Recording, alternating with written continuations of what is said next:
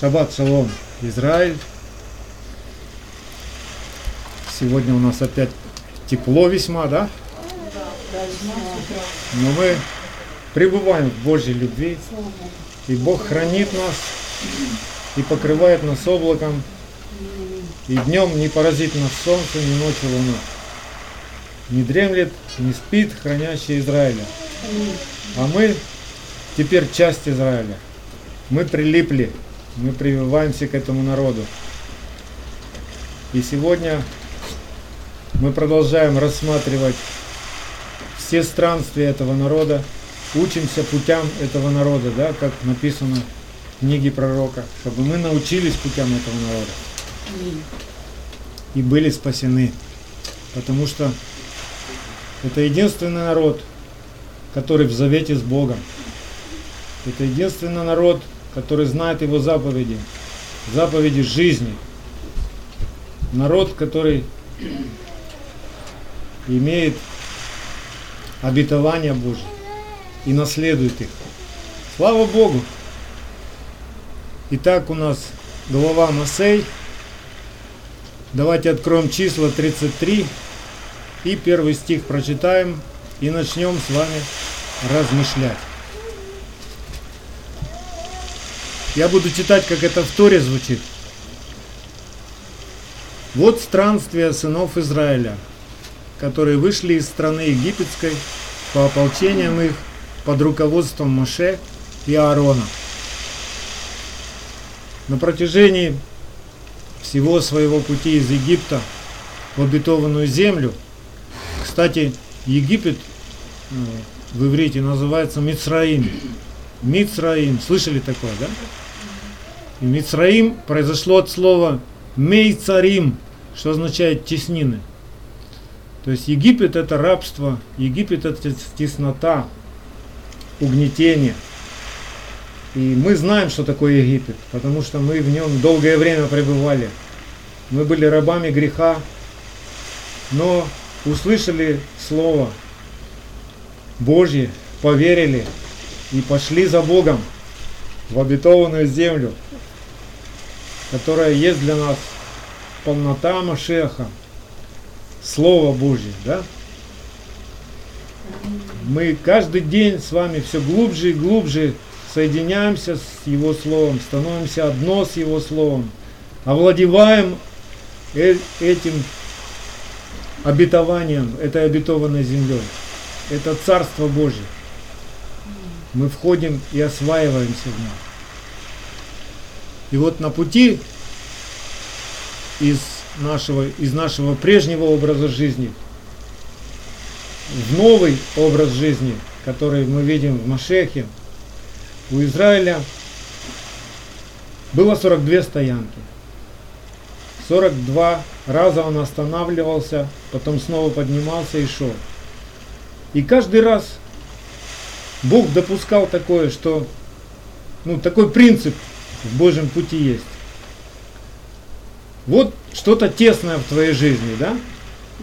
Бог э, находит, как тебе сказать слово, ты слышишь это слово, и верой выходишь из этой тесноты. И приходишь в исполнение этого слова. И тебе хорошо становится. И ты успокаиваешься. И как бы останавливаешься, оседаешь. Ну, потому что тебе хорошо. Куда тебе стремиться? Вот он рай. Вот оно. Жизнь-то, счастье вот оно. Оазис. Оазис, да. Давайте здесь сядем, сделаем кущи себе. Не пойдем уже дальше никуда. Мы уже пришли. Но Бог как-то так делает, что там, где ты вот сел, а сел и тебе так хорошо, оно потом со временем становится для тебя тесным. И как-то хочется чего-то нового тебе. Больше еще хочется, да? И Бог создает опять тесноту для твоего сердца. И опять звучит его слово, которое ведет тебя дальше, глубже. И ты выходишь из этой стоянки и идешь в то место, которое Бог тебе показывает. Вот так весь наш путь к Господу.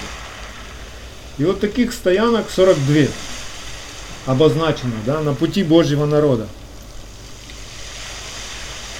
И ну, еврейские мудрецы, мудрецы Торы говорят, что история о 42 переходах учит, что даже если еврей находится в положении, хуже которого нет, он всегда может найти выход из тесноты и достичь просторов, если будет поклоняться и служить своему Богу. Как в той песне, да? Не может быть так плохо, Что дальше нет. что дальше никуда, да.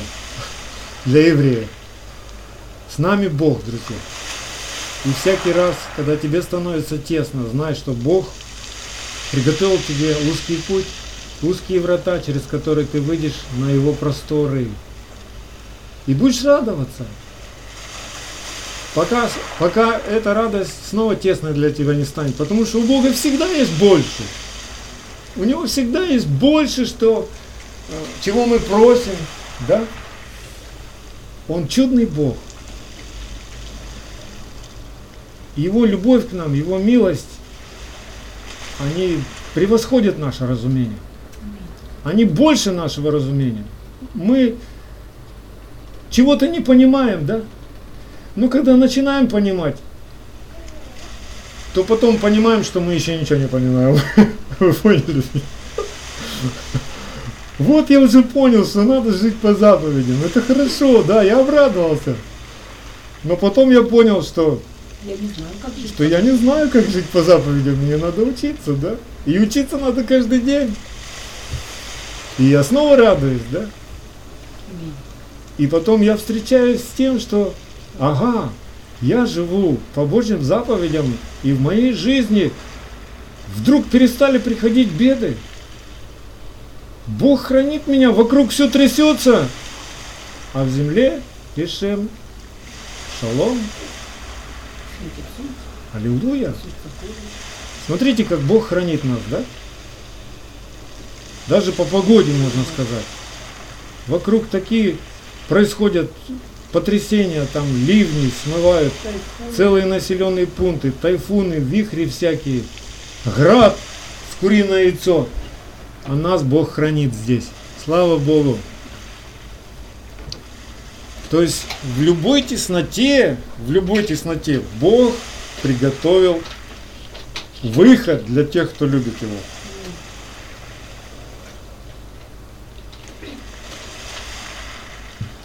Поэтому никогда не унывайте.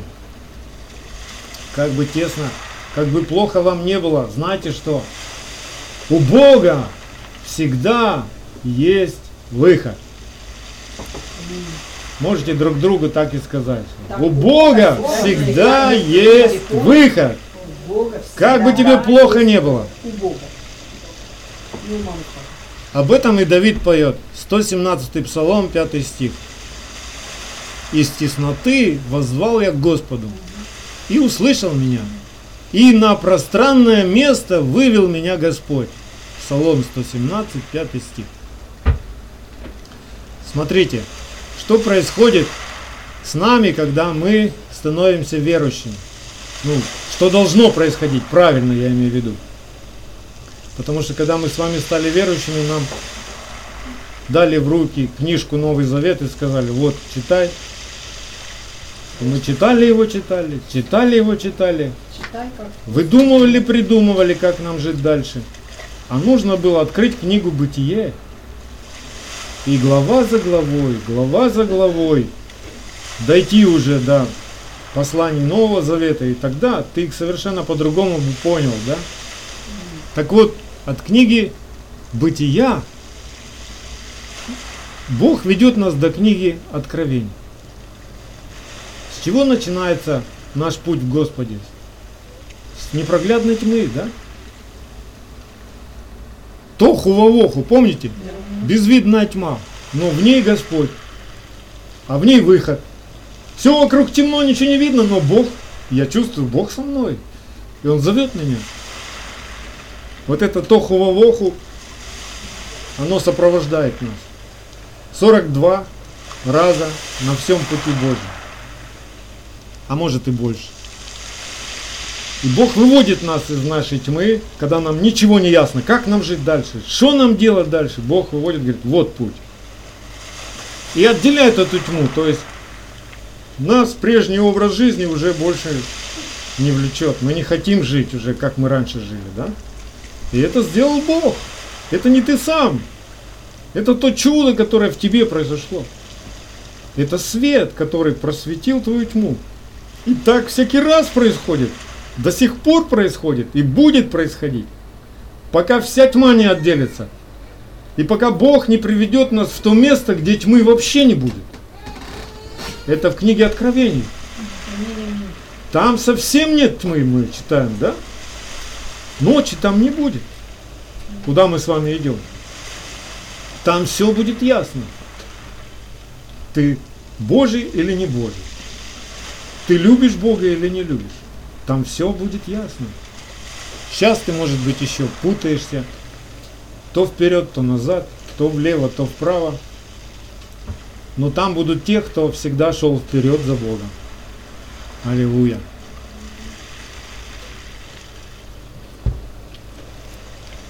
Бог ведет нас и ведет свой народ из славы в славу, из веры в веру. И пока Он ведет, каждого из нас Он преображает, то есть взращивает, меняет нас изнутри. Мы новое творение. Мы в Его руках. Он обрезает нас, обтесывает нас. Мы разбираемся со своей плотью. Мы учимся любить правду и ненавидеть беззаконие. И это целый процесс, ежедневный процесс. То есть внутри нас борьба и победа. И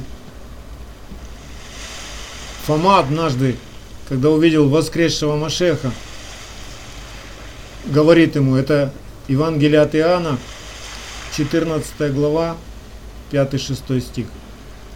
Фома сказал ему, господин, не знаем, куда идешь, и как можем знать путь? Иешуа сказал ему, я есть путь и истина и жизнь. То есть, по сути, Иешуа сказал, я есть Тора. Потому что Тору в Израиле так называют, путь, истина и жизнь. Никто не приходит к Отцу, как только через меня, через Слово, потому что мы знаем, что Ишо Машех, имя ему Слово Божье. То есть без Слова Божьего ты не придешь к Отцу, ты не познаешь Бога своего. Не надо его выдумывать. Бог о себе все написал человеку, все, что нужно знать, чтобы человек пришел в Царство Божие и был спасен.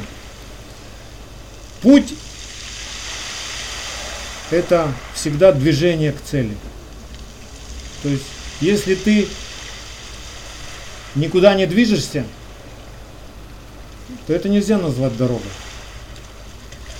Это, скорее всего, стоянка. Да, есть время отдохнуть, подумать, но надо идти дальше. И Павел писал филиппийцам, 3 главе, 13-14 стих. Братья, я не почитаю себя достигшим, а только забывая заднее и простираясь вперед, стремлюсь к цели, почести Вышнего звания Божия в Ишуа Машехе. Филиппийцам 3, 13, 14. Какой цели? Что за цель была у Павла? Цель была Машех. Как в римлянах он пишет, Павел, потому что конец закона, в смысле как цель закона, Машех, к праведности всякого верующего. Римлянам 10.4. Цель закона Машех.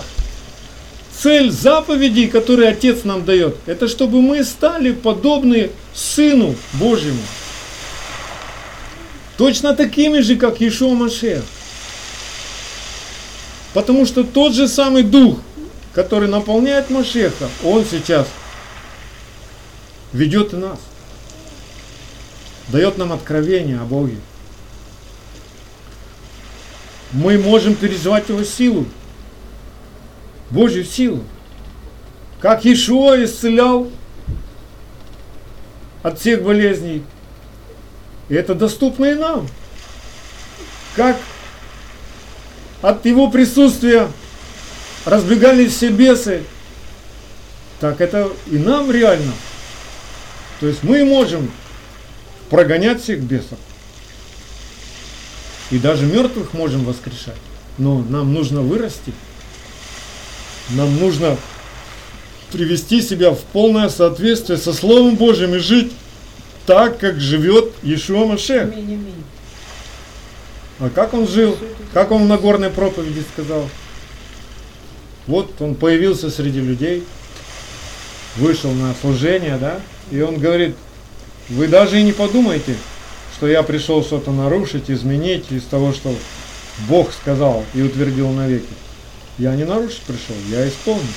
Смотрите на меня, вот, я живу, и я исполняю. Все из слова, которое Отец сказал. Все слово, которое пророки говорили, во мне исполняется. И точно так же будет в каждом из вас, если вы уверуете, как написано в Писании. Пока мы с вами идем Божьим путем, да, и только если мы Божьим путем идем, то на этом пути мы учимся с вами любить, в принципе. Потому что все наши проблемы, все наши болезни, все наши страдания были из-за того, что мы не умели любить. Что мы не знали, что такое есть любовь. Мы придумывали, что такое любовь. Каждый по-своему понимал, что такое любовь, пел, что такое любовь, да? Делал что-то и думал, что это любовь. Но настоящая любовь, она в Боге. И нам ей надо научиться. Поэтому самая первая заповедь – возлюби Господа Бога. То есть научись любить. И вот мы день за днем с вами учимся любить. Все больше и больше мы учимся любить себя, ближних и Бога. Мы часто до сих пор еще встречаемся с тем, что мы себя не любим. Часто мы пилим себя, да? Ругаем себя. У нас комплексы какие-то есть. Это все последствия вот той тем, тьмы, в которой мы были. Нам никто, нас никто не научил любить, когда мы во тьме были. Только сейчас мы учимся. Нам трудно любить других людей. И нам не совсем понятно, как любить Бога. И всему этому нам надо научиться из заповедей Его. Потому что как раз эти заповеди, они и есть учение Отца. Как же возлюбить Бога и ближнего, как самого себя? И Павел пишет в конце своего пути, когда он прошел весь свой путь, уже близко было его встреча с Господом лицом к лицу, да? Он пишет филиппийцам, 4 глава, с 11 по 13 стих. Я научился быть довольным тем, что у меня есть. Вы видите? Многие наши проблемы сегодня, что касается даже нашего здоровья, нашего эмоционального состояния, да, они, оказывается, зависят от того, доволен ты вообще. Ты сегодня доволен? Ты счастлив сегодня? Можно сказать, здесь Павел пишет, я научился быть счастливым. Потому что счастливый человек, он доволен. А как часто мы сегодня еще встречаем недовольство?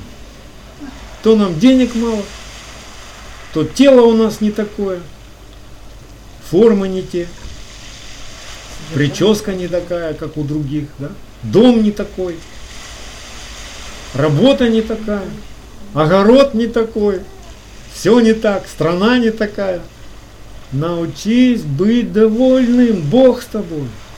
Это самое главное, и ты идешь, Он ведет тебя за руку домой. Будь доволен. Все, что ты встречаешь, это проходящее. Оно временное. Крепко держись за Бога и будешь доволен. Дальше он пишет, умею жить и в скудости. Оказывается, он и в скудости жил апостол и в скудости. Такой великий служитель, который столько посланий написал. Да, и в скудости, умею жить и в изобилии. Научился всему и во всем. Насыщаться и терпеть голод. Быть и в обилии, и в недостатке. Все могу в укрепляющем меня Иешуа Машехе. Или можно сказать, все могу в укрепляющем меня Слове Божьем.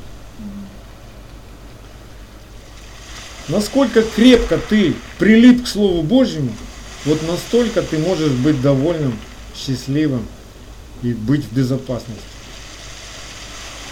Вот сами э, проанализируйте. В тот момент, когда вы чем-то недовольны, в этот момент вы забыли Слово Божье. Стоит вам вспомнить Слово Божье, и недовольство уйдет. И угроза болезни или какого-то проклятия минует вас. Поэтому крепко-крепко держитесь за Слово Божье. Во всякой ситуации ищите Слово Божье. Вспоминайте его и живите этим Словом. И тогда будете довольны, и будете счастливы и в скудости, и в изобилии. И научитесь всему, как Павел. Если мы Божьим путем идем, то только тогда совершается наше спасение. Вот Бог нам его подарил и говорит, пошли со мной, следуй за мной. А многие сегодня думают, а, ну раз Бог мне сказал, все, прощаю тебе грехи, то все, я приехал, я в Царстве Божьем. Но тебе надо еще идти до самого конца, хранить веру, хранить это спасение, совершать его со страхом и трепетом каждый день, учиться, у Отца учиться. Как ты поймешь, что ты идешь путем Господним? Если ты поступаешь по Его заповедям. Если ты не поступаешь по ступью, по Его заповедям, ты ходишь другими путями. И твое спасение не совершается. Насколько ты сегодня свободен от рабства греха, от рабства своей прихоти и плоти. Как тебе понять? Насколько твердо ты пребываешь в Слове Божьем. Вот насколько Слово Божье для тебя авторитет, насколько ты его знаешь, насколько заповеди Отца не тяжкие для тебя. Для кого тяжкие заповеди? Для плоти, для плотского человека, для своевольного человека, для глупого человека – заповеди кажутся тяжким бременем. И даже сегодняшние многие служителя, верующие, говорят, ну разве может какой человек исполнить все заповеди Божьи? То есть для них это тяжко, это непонятно, это бремя, еще его еще обзывают ветхим. Печально, конечно, это все, но Пусть свет Божий просветит эту тьму и разрушит всякое ложное учение, которое в церкви сегодня еще присутствует.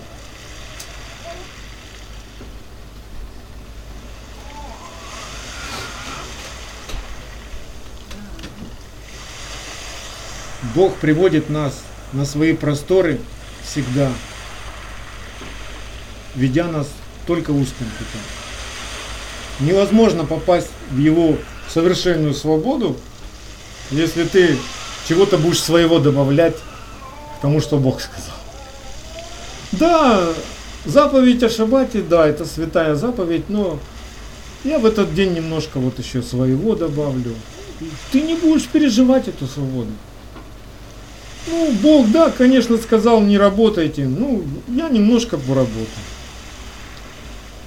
Не просто даже сами не работайте, а чтобы в доме твоем никто не работал. Даже наемник, который в доме твоем, даже скотина, которая у тебя в доме, чтобы не работали. То есть это ты должен заботиться об этом. Чтобы переживать свободу, чтобы пере, быть довольным, чтобы ты переживал себя, ну, был спокоен, что никакие бедствия тебя не постигнут. Это ж надо уверенность такую иметь. На основании чего ты будешь такой уверен? Что ты такой красивый? Нет. Только на основании того, что я послушан его заповедям, и Бог за меня. Это Он прогонит всех врагов моих. Если я послушан. Если я не послушан, мне самому себя придется защищать.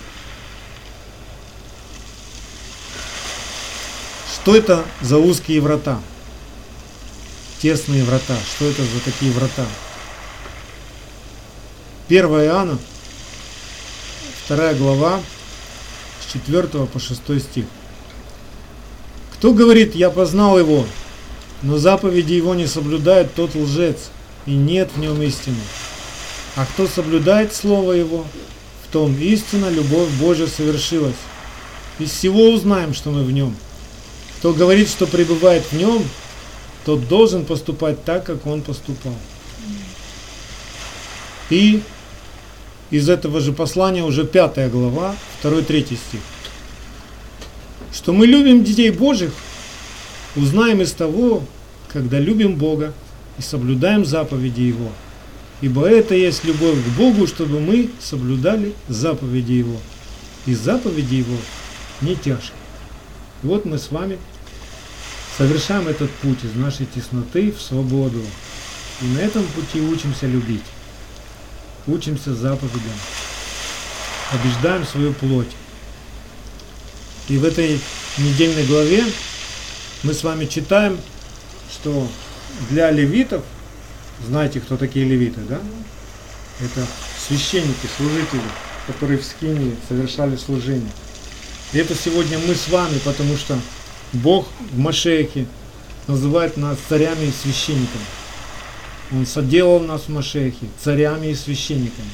То есть мы с вами его левиты здесь. Мы с вами те, кто храним в своем сердце скинию и строим эту скинию, да, если она еще не построена. Так вот, давайте разберем этот отрывочек из чисел. 35 глава, 6-7 стих. Числа 35, 6-7 стих. Там говорится, что для левитов – были выделены 48 городов, в которых они должны были жить, да? Им не было удела на земле, их не удел был Бог и служение Богу. У них не было своего бизнеса какого-то. Они жили в этих 48 городах. И вот из этих 48 городов 42 города были и 6 городов разделено, да? 42 города, как и 42 стоянки, о которых мы сегодня говорим, это прообраз для нас нашего привития к народу Израиля. Это как символ того, что мы идем тем же путем, что Израиль. Мы учимся ходить путями этого народа, да? Это говорит о том, что у нас основание нашей веры иудейское. Такую же веру и основания такой веры, своей веры имели апостолы и пророки. Сегодня не все современные христиане понимают, а во что верили апостолы. Просто не размышляют об этом. Но основанием веры апостолов и пророков была Тора – и только это единственное основание, на котором все строится. И были еще шесть городов, в которых тоже жили левиты. Но эти города еще были предназначены для а, тех людей, которые нечаянно кого-то убили. Для убийц, которые могли спрятаться от суда, от возмездия.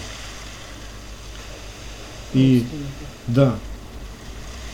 И для меня это так стало понятно, что 6, да, что, что за цифра 6 такая, о чем она напоминает? Это 6 рабочих наших дней, которые мы должны трудиться над собой и побеждать свою плоть, чтобы прийти в седьмой день, успокоиться, нам надо трудиться 6 дней.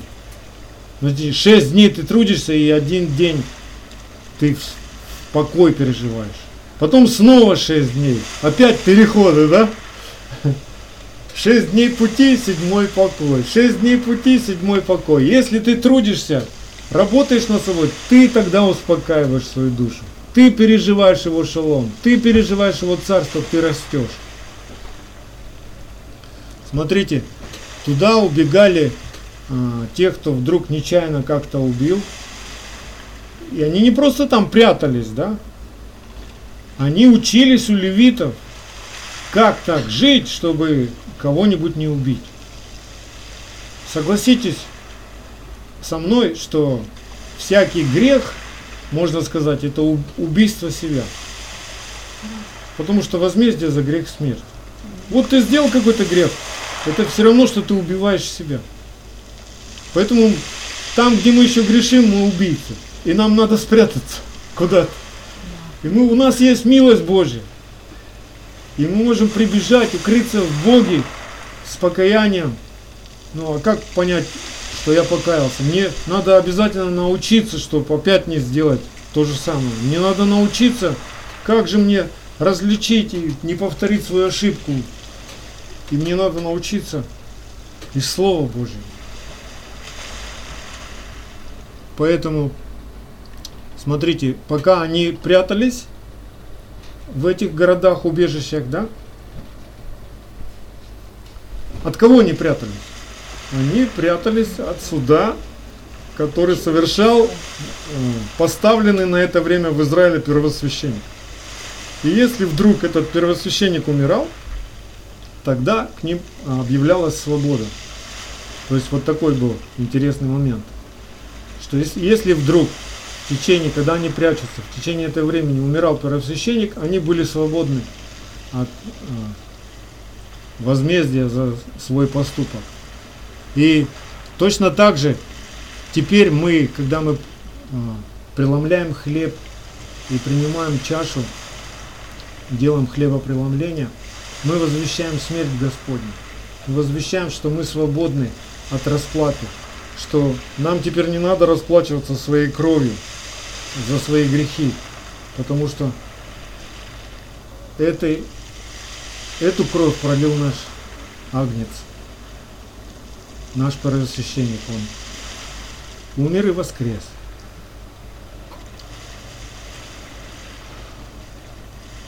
И мы свободны, если пребываем в Слове, если пребываем в истине, если научаемся этой истине. Так учит и Машех. Евангелие от Иоанна, 8 глава, 31-32 стих. «Если прибудете в Слове Моем, то вы истинно мои ученики, и познаете истину, и истина сделает вас свободными». Вот э, как бы для нас город-убежище – прибудете в Слове Моем, сделайтесь свободными. Познайте истину, сделайтесь свободными. На всем пути а, в обетованную землю Бог учит спасаемых обретать и хранить свободу. Свободу от всякого беззакония. Познавать истину, становиться свободным и хранить эту истину. Почему он говорит своему народу, что когда даже войдете в обетованную землю, то храните мои заповеди, да? Храните Тору, поступайте по ней, живите по ней, и тогда вы будете жить безопасно. Давайте посмотрим на этот момент и увидим это. Числа 33 глава, числа 33 глава, 50 и по 56 стих. «И сказал Господь Моисею на равнинах Моавицких и Иордана против Ферихона, говоря, «Объяви сынам Израилевым и скажи им, когда перейдете через Иордан в землю ханаанскую, то прогоните от себя всех жителей земли и истребите все изображения их, и всех литых идолов их истребите, и все высоты их разорите, и возьмите во владение землю и поселитесь на ней, ибо я вам даю землю сию во владение. Разделите землю по жребию на уделы племенам вашим, многочисленному дайте удел более, малочисленному дайте удел менее. Кому где выйдет жребий, там ему и будет удел. По коленам отцов ваших возьмите себе уделы. Если же вы не прогоните от себя жителей земли, то оставшиеся из них будут тернами для глаз ваших и иглами для боков ваших, и будут теснить вас на земле, в которой вы будете жить, и когда и тогда, что я вознамерился сделать им, сделаю вам. Вот в этом отрывке, друзья, суть Евангелия спасения. Суть новой жизни в Машехе. Что у нас не должно быть никакого компромисса с этим миром. С тем, что предлагает нам этот мир. Никаких контрактов у нас с этим миром не должно быть. Никакого союза с этим миром у нас не должно быть. Потому что мы в союзе, в завете с Богом. И ничего мирского не надо добавлять.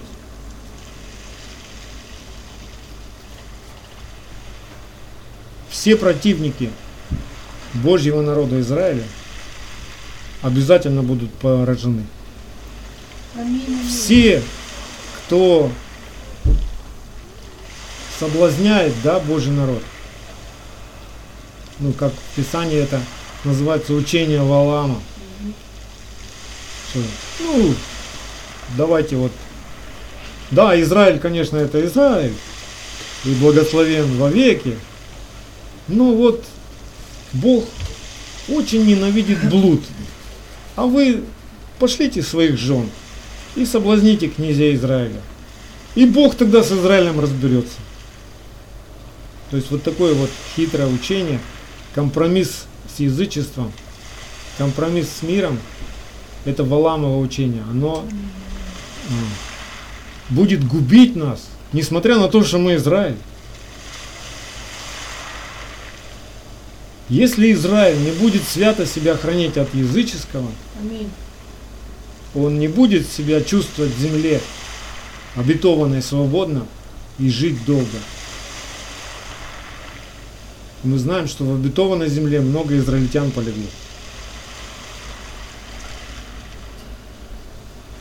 Почему так происходит? Потому что есть духовный закон, который Бог установил что все, что противится Богу, все, что противится Его закону, все, что противится Его народу, будет уничтожено. Причем не сам Бог это будет делать. Язычников уничтожат их же идолы.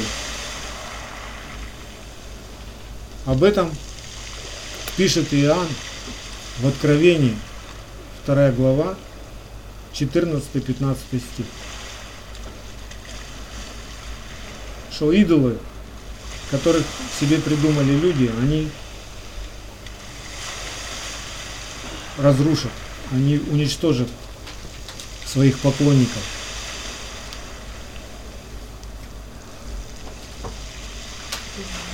И в притчах Соломон пишет, упорство невежд убьет их. Беспечность глупцов погубит их. Мы знаем, как бы, да, Господь поразит наших врагов. Но как Он поразит? Ведь Он же есть любовь. А Бог установил навеки свой духовный закон. Упорство невест погубит. Беззаконник будет уловлен своим беззаконием. Да? Беспечность глупцов погубит тебя. То есть твоя беспечная жизнь, она тебя погубит. Бог любит тебя. Он ждет тебя, Он протягивает к тебе руку, Он зовет тебя. И Он не хочет твоей смерти, но если ты выбираешь беспечность, эта же беспечность тебя и погубит. Твое беззаконие тебя погубит. Вот как Бог поразит наших врагов, да? И вот так же мы с вами должны понимать, о чем здесь Бог говорит, что прогоните от себя всех жителей земли. Подожди, подожди, Бог, ты же сказал, люби ближнего своего, да? А тут прогони жителей всех земли. Как это так? Как это так получается? Как это все соединить? И почему это Бог говорит ну, при входе в обетованную землю как бы напоминает Изра... Израилю. Потому что, знаете, ну, глупо будет, если однажды, по великой милости Божией, твое имя запишется в книге жизни у Бога, да? А в конце пути, когда ты придешь, если ты беспечно провел свою жизнь в пути, да? Твое имя вычеркнут. И сторгнут тебя из уст моих. Да? Это слышит Иоанн. И таких мест в Писании много. Об этом Бог еще говорил в Исходе 32-33, что вытерет имя твое из книги жизни. Исход 32-33. В Откровении 3-5. И в Откровении 22.19, помните, там в самом конце, что если кто что отнимет из слов, которые Бог сказал, у, у того Бог отнимет участие в вечной жизни. Вот так вот. Да, спасение даром получаем. Поверил, да, да. Агнец расплатился за мои грехи. Аллилуйя. Слава моему Богу и Спасителю. Благодарю Тебя, Боже. Но дальше тебе надо учиться. Не повторять те беззакония. Оставить беззаконие. Ведь от чего Бог нас спасает? От чего? От беззакония, за которым смерть последует.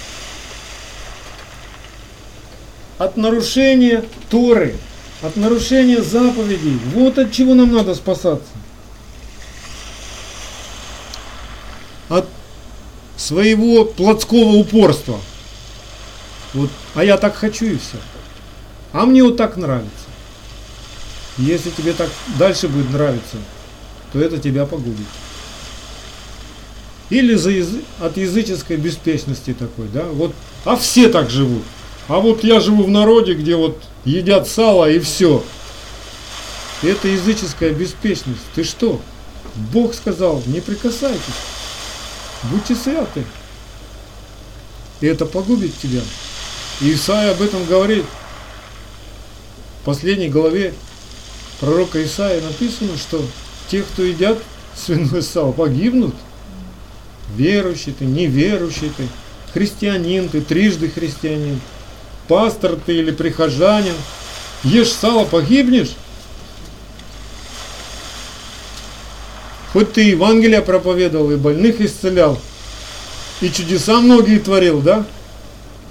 Как Ишуа говорит. Отойдите от меня, делающие беззаконие. Я не знаю вас. Хоть вы моим именем пользовались, я не знаю вас. Давайте разберемся, как уразуметь это повеление Господа. Прогоните от себя житель, всех жителей земли – и его повеление любить врагов, да? Даже врагов любить, Иисус сказал. Как это все соединить? Так прогнать или любить? И, и как это мне любить врагов? Что это означает? Не обижать их?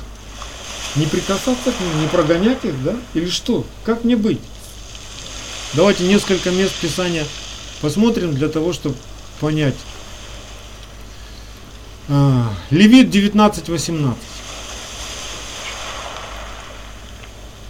Не мсти и не имей злобы на сынов народа твоего, но люби ближнего твоего, как самого себя. Я Господь. Еще одно место. Притчи 24.19. Не негодуй на злодеев и не заведуй нечестивым. Так. Матфея 5.39.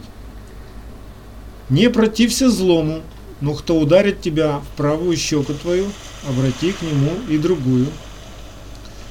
Матфея 5.44 Любите врагов ваших, благословляйте проклинающих вас, благотворите ненавидящим вас и молитесь за обижающих вас и гонящих вас.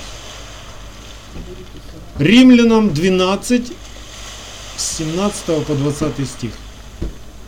Никому не воздавайте злом за зло но пекитесь о добром перед всеми человеками.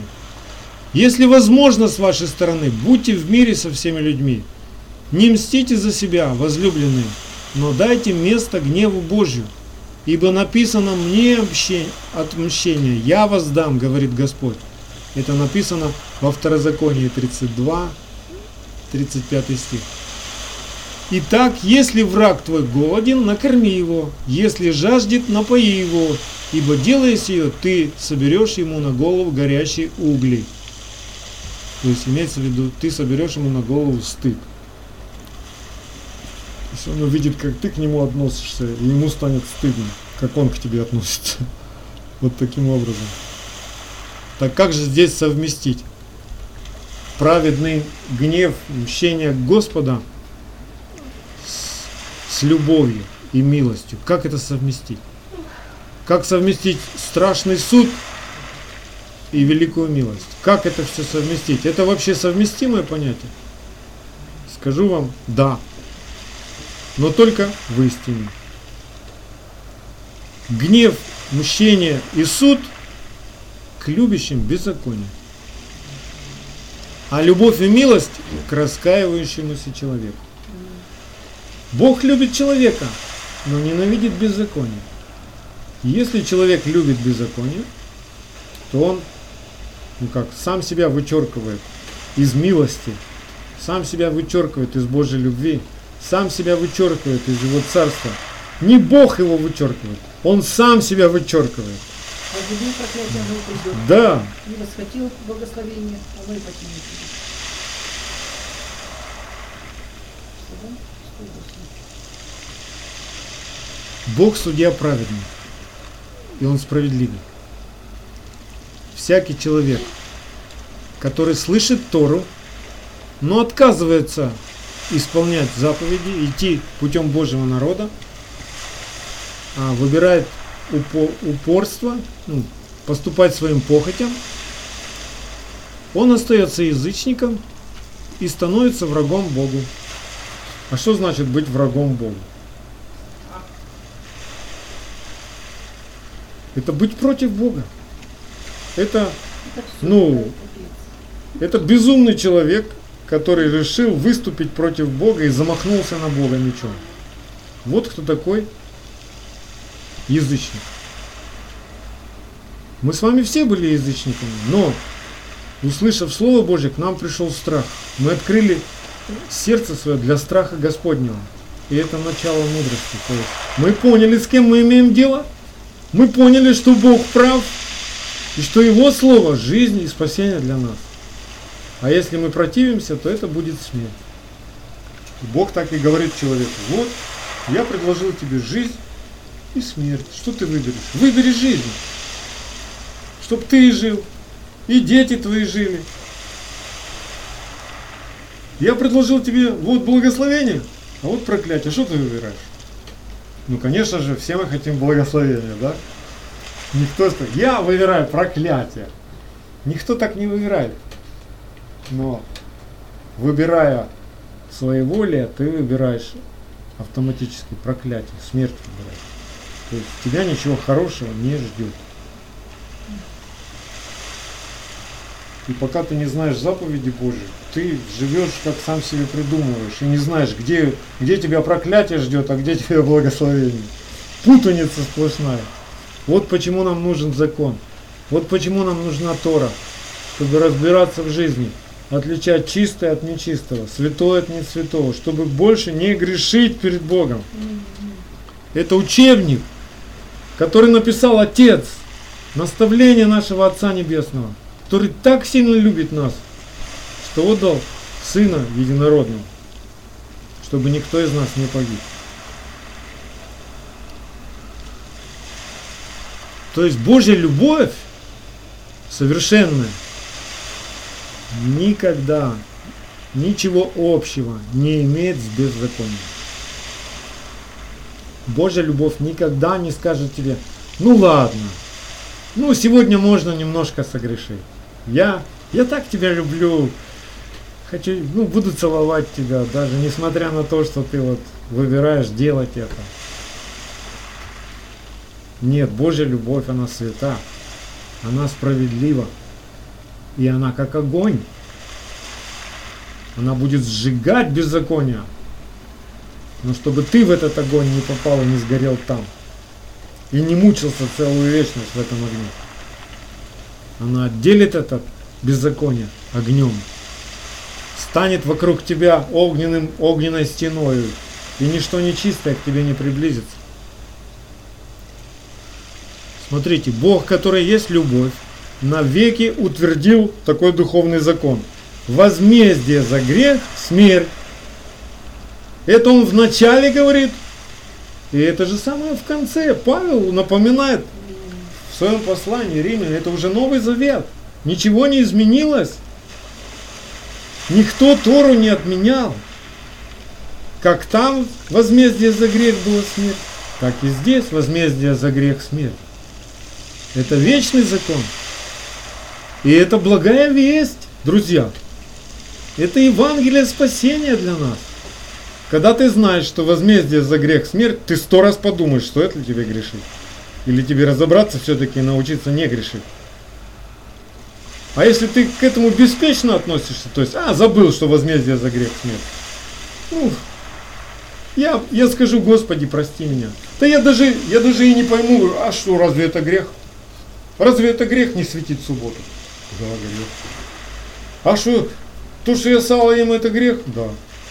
А то, что вот эти праздники языческие, которые люди придумали, я в них участвую, это что, грех? Да. А возмездие за грех – смерть. Ого! Не подходит мне такое Евангелие. Мне надо такое Евангелие, что все можно, и Бог любит тебя, и аллилуйя. будет, Просто приходи в церковь, живи, живи вот так свободно. Ты, своб- я свободен от закона. Ты глупец. Ты безумец. Ты беспечный язычник. Ты в своем язычестве остался.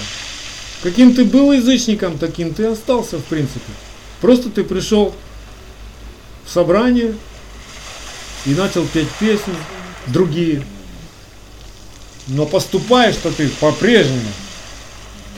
Ты даже не знаешь, что Бог сказал нельзя делать и что можно. Бог, который тебя любит,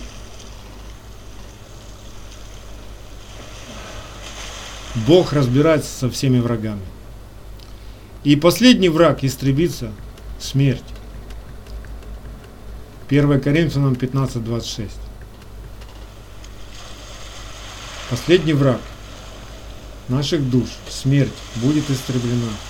Однажды, в Йом-Кипур, осенью, когда второй раз явится Иешуа Машех, воскресший.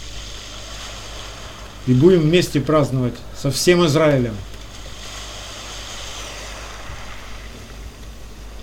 Слово Божье являет нам благодать Бога. Как в Иоанна написано, что в Ишуа Машехе явилась нам благодать.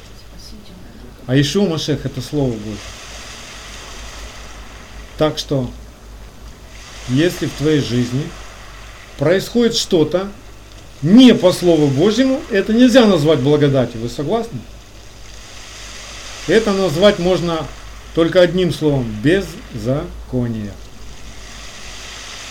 Благодать только там, где Слово Божье исполняется. Светите день субботний – благодать. Не ешьте ничего нечистого – благодать. А если ты начинаешь есть нечистое, это не благодать. Это проклятие стучится в твою дверь. Это смерть стучится в твою жизнь. Это болезни стучатся. Это беспечность. Это язычество.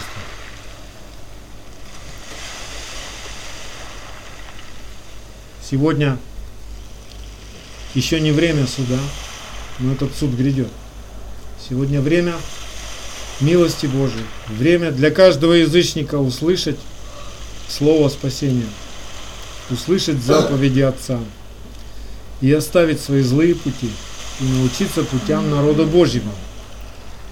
Сегодня время перестать жить своевольно и выбрать исполнять волю Отца Небесного, чтобы пребывать вечно с Ним в Его Царстве. Сегодня время услышать закон заповеди жизни и оставить свои беззакония, нарушения этих заповедей. Сегодня время обратиться к Богу Израиля и привиться к его народу. чтобы спастись. И чтобы было одно тело, один дух, как вы призваны к одной надежде вашего звания, один Господин, одна вера, одно крещение, один Бог и Отец всех, который над всеми и через всех и во всех нас. Вот мы все верующие, да, все хотят быть, ну, одной семьей. И уже всем, ну, надоели эти деноминации, конфессии, доктрины все эти. Все люди хотят, в принципе, быть одной семьей, чтобы, ну, понимание пришло. Но это возможно только, когда будет одно учение. Когда будет один дух, дух истины. А что такое истина? Закон. Только дух, который животворит закон в наших сердцах. Пишется, вот он оживает в нас. И мы живем, как Бог определил жить. Вот тогда все будут одно тело. И один дух. Как Бог от начала и говорит в исходе 12.49. Один закон да будет и для природного жителя, и для пришельца, поселившегося между вами. Когда это люди поймут, что нужен один закон, одна конституция, не две. У Израиля своя, а вот у нашей церкви своя конституция. Нет, Числа 15, 15. у Бога один народ, в который Он зовет из всех народов. И один закон, по которому человек будет жив и будет счастлив и доволен. И как же нам относиться к нашим врагам, да? к тем, кто противится? Как нам любить своих врагов? Становиться в пролом за них пред Господом, призывая Его милость, Его свет, чтобы Его свет просветил тьму этих народов, этих людей, да? И не просто молиться, но и возвещать, то есть из наших уст эти люди, которые сейчас враги, должны услышать ведение и закон Бога. И у них появится шанс либо открыть свое сердце, и страх Божий войдет сюда, и они оживут, и оставят свои злые пути. Либо ожесточаться сердцем и выбирая беспечность, язычество, то есть остаться язычниками и гордиться, что я язычник. Но тогда они все погибнут. И не я их буду убивать, не я их буду прогонять. Слово, которое я им буду говорить, оно будет судить их в последний день. То есть вот что значит прогоните от себя жителей всех земли. То есть я, чтобы приобрести этих людей, не буду соединяться с их традициями. Мгм. Я не буду участвовать в том образе жизни, которым они живут. Я буду молиться за них и говорить им правду.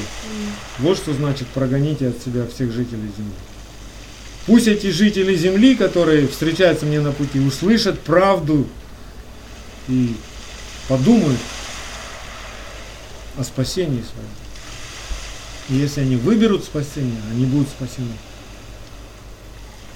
Если же они выберут противиться Торе, противиться путям Божьего народа, выберут широкие пространные пути, куда они их приведут тогда, эти пути? Погибель. То есть для нас, как священников Бога Израиля, вот такое есть правило, заповедь нашего Отца, который Бог напоминает через пророка Иезекиилю. Пророк Иезекииля, 3 глава, с 18 по 21 стих. Когда я скажу беззаконнику, смертью умрешь, а ты не будешь вразумлять его и говорить, чтобы остеречь беззаконника от беззаконного пути его, чтобы он жив был, то беззаконник тот умрет в беззаконии своем, и я взыщу кровь его от рук твоих. Но если ты вразумлял беззаконника, а он не обратился от беззакония своего и от беззаконного пути своего, то он умрет в беззаконии своем, а ты спас душу свою. Вот вам путь спасения для нас, для священников. Какой вывод? нам нельзя молчать правду. Говоря правду, мы себя спасаем и другого можем спасти. Нам не надо расстраиваться, что он там не хочет нас слушать. Может, он передумает через 10 лет. Однажды. Однажды что-то случится в его жизни, и он испугается, и кошмар ночью ему приснится. И он вспомнит про нас, что мы ему говорили, и спасется. А вот если мы промолчим, то и он погибнет. И мы потеряем спасение свое. Дальше в пророке Иезекииля Бог говорит. И если праведник отступит от правды своей и поступит беззаконно, когда я положу перед ним преткновение, и он умрет, то если ты не вразумлял его, он умрет за грех свой, и не припомнятся ему праведные дела его, какие делал он. И я взыщу кровь его от рук твоих. Если же ты будешь вразумлять праведника, чтобы праведник не согрешил, и он не согрешит, то и он жив будет, потому что был вразумлен, и ты спас душу свою. Вот вам правило, друзья, на каждый день. Заповедь ко спасению. Благая весть, чтобы спасение ваше совершалось. Не умалчивайте правду. Беззаконник ли вы видите, или праведник что-то чудит. Говорите правду ко спасению. И себя, и его. Вышел Машех. Пусть Божья любовь сокрушит всякое беззаконие и освободит всякого человека, который решил оставить свое язычество. Я хочу сегодня помолиться из послания филиппийцам, вторая глава. А, извините, вторая фессалоникийцам. Вторая фессалоникийцам, вторая глава. Пусть будет это нашей молитвой сегодня, как священников. Можете вместе, можете вместе со мной эту молитву сейчас мы с вами озвучим. Молим вас, братья, о пришествии Господина нашего Иешуа Машеха и нашем собрании к Нему. Не спешить колебаться умом и смущаться ни от Духа, ни от Слова, ни от послания, как бы нами посланного, будто уже наступает день Машеха. Только вы чуть-чуть тише говорите.